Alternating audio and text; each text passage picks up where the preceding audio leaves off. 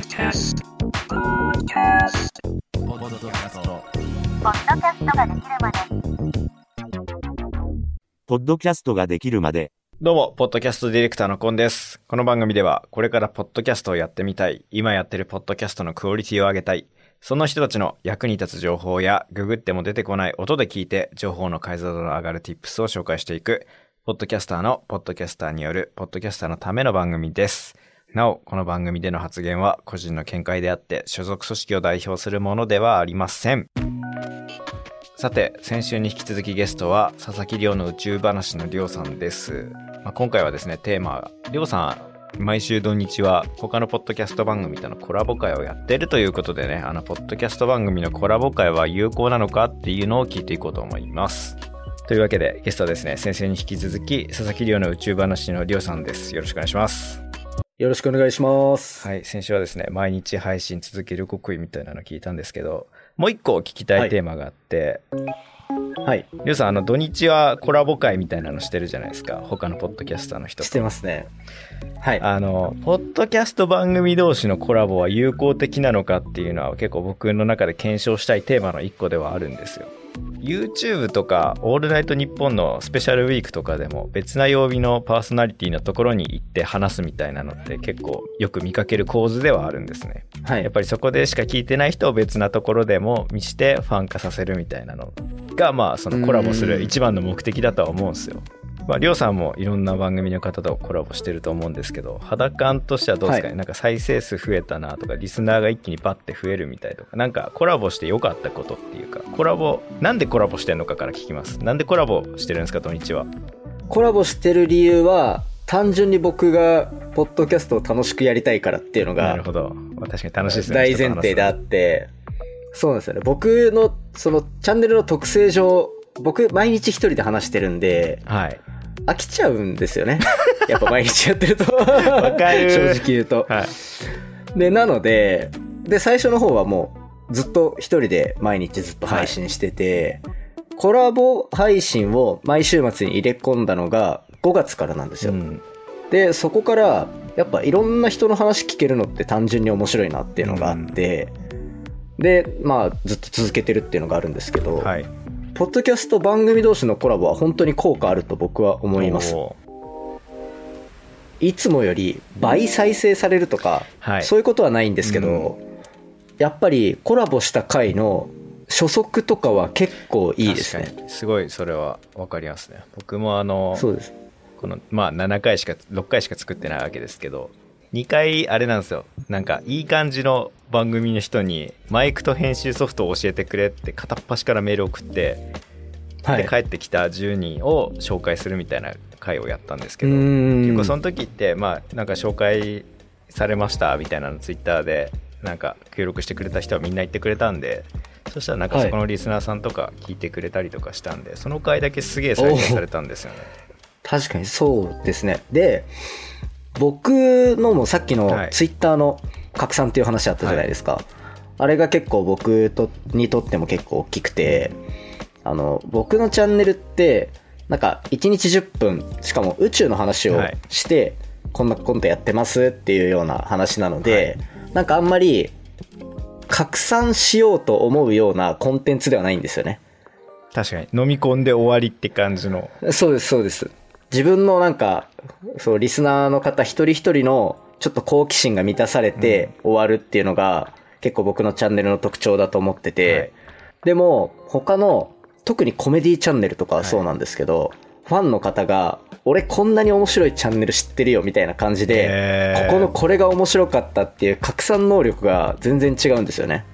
そこで、あの、僕のチャンネルがちょっと目に触れる回数が増えるっていうのは、単純に初速が増えてる理由なのかなとは思ってます。確かに。もうや僕はポッドキャストの一番の悪いところはあの人に知られるきっかけがないっていう部分だと 思ん。ってるんですよね。まさに。はい、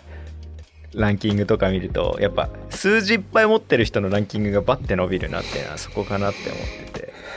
はいはい。まあやっぱ少しでもランキング伸ばしたいとかなんかいいクオリティやりたいっていうのだったら本当にコラボいいんじゃないかなって思うんですけどでもなんか僕ラジオ局で昔働いててはい。その時によく来てたメールがあったんですけど、まあ、スペシャルウィークってどうしてもゲスト呼んだりするんで、通常回じゃなくなるん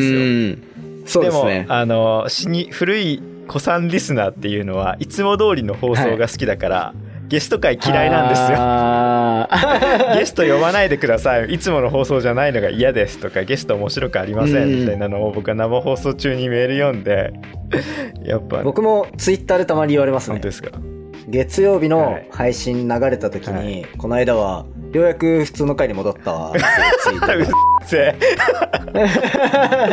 マジ りとか。週57分の2くらい許せよって思うけどその人いやは。そうですよね。土日しかやってないんだからこれは僕は。他の曜日楽しめ。ちゃんと宇宙を絡めた回だったんで、はい。い、やー許してほしいなみたいな。いやーちょっとリスナーさんってむずいっすよね。誰が聞いてるかもわかんないからそうですね。まあやっぱそこは必ずしも生まれるものではあるけどとはいえやっぱ一番大事なのってまあ子さんも大事なんですけど僕がコンテンツ作る上で一番大事なのは新規いかにどんだけ取ってこれるかだと僕は思ってるんですよね。うーん。これははい。YouTube だろうが TikTok だろうがテレビだろうがラジオだろうが何でもあの新規取ってこれない番組はもう死ぬしかないんでうん、そうね。それはポッドキャストも同じだと僕は思ってるからってなるとやっぱコラボして新規のお客さんに知ってもらう面増やすっていうのはすげえいいことだと思うんですよね確かに確かに。はいとはいえりょうさん宇宙話じゃないですかちょっとさっき話も出ましたけど、はい。宇宙話しててコメディチャンネルの人呼んで宇宙の話って成立するのかとかコラボした時にどういう話してんのかっていうのがちょっと気になるんですよね、僕も今後、まあ、こうやってなんか頑張ってるポッドキャストの人呼ぶっていうので話聞くっていうのはすごいできると思うんですけどちょっといろんなはい。パターン試したいなって思った時にそれそこら辺参考にしたいんでこれは半々ぐらいかなと思ってて、はい。宇宙に合わせられる案が出た時はもう全然宇宙に合わせてもらってとか、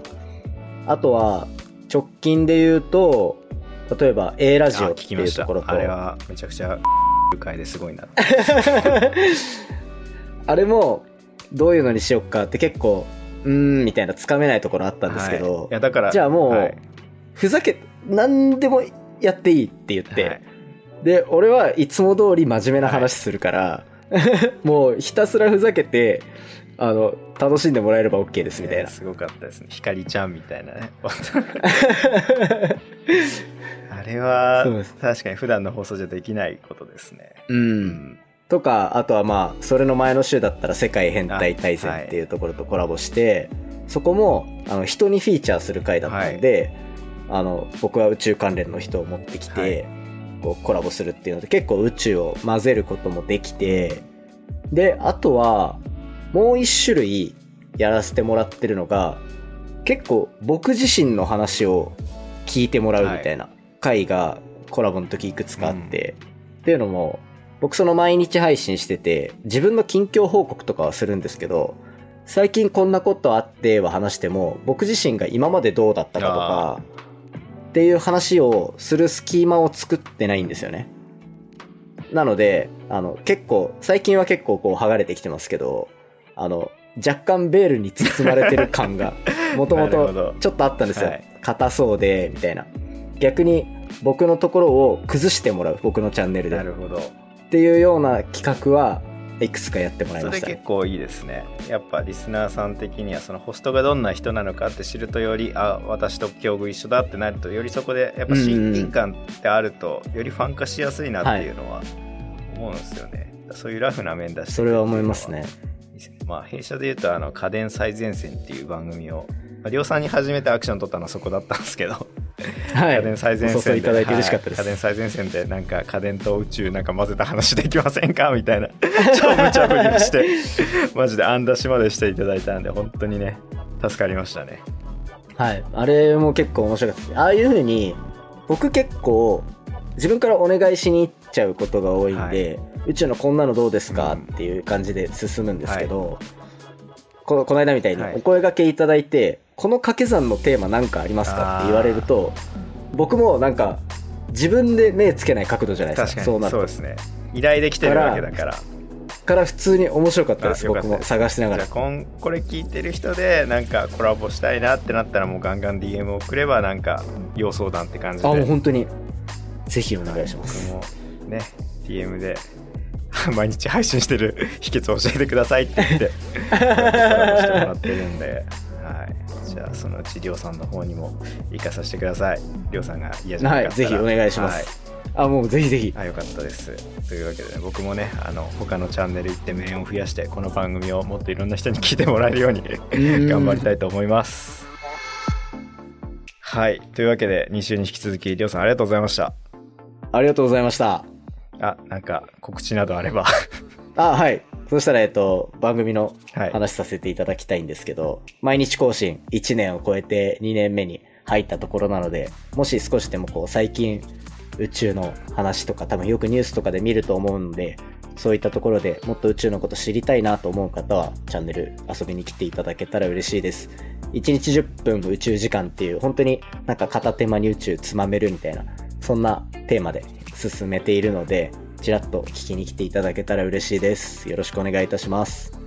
はい、ありがとうございました。というわけで、来週の配信もお楽しみに。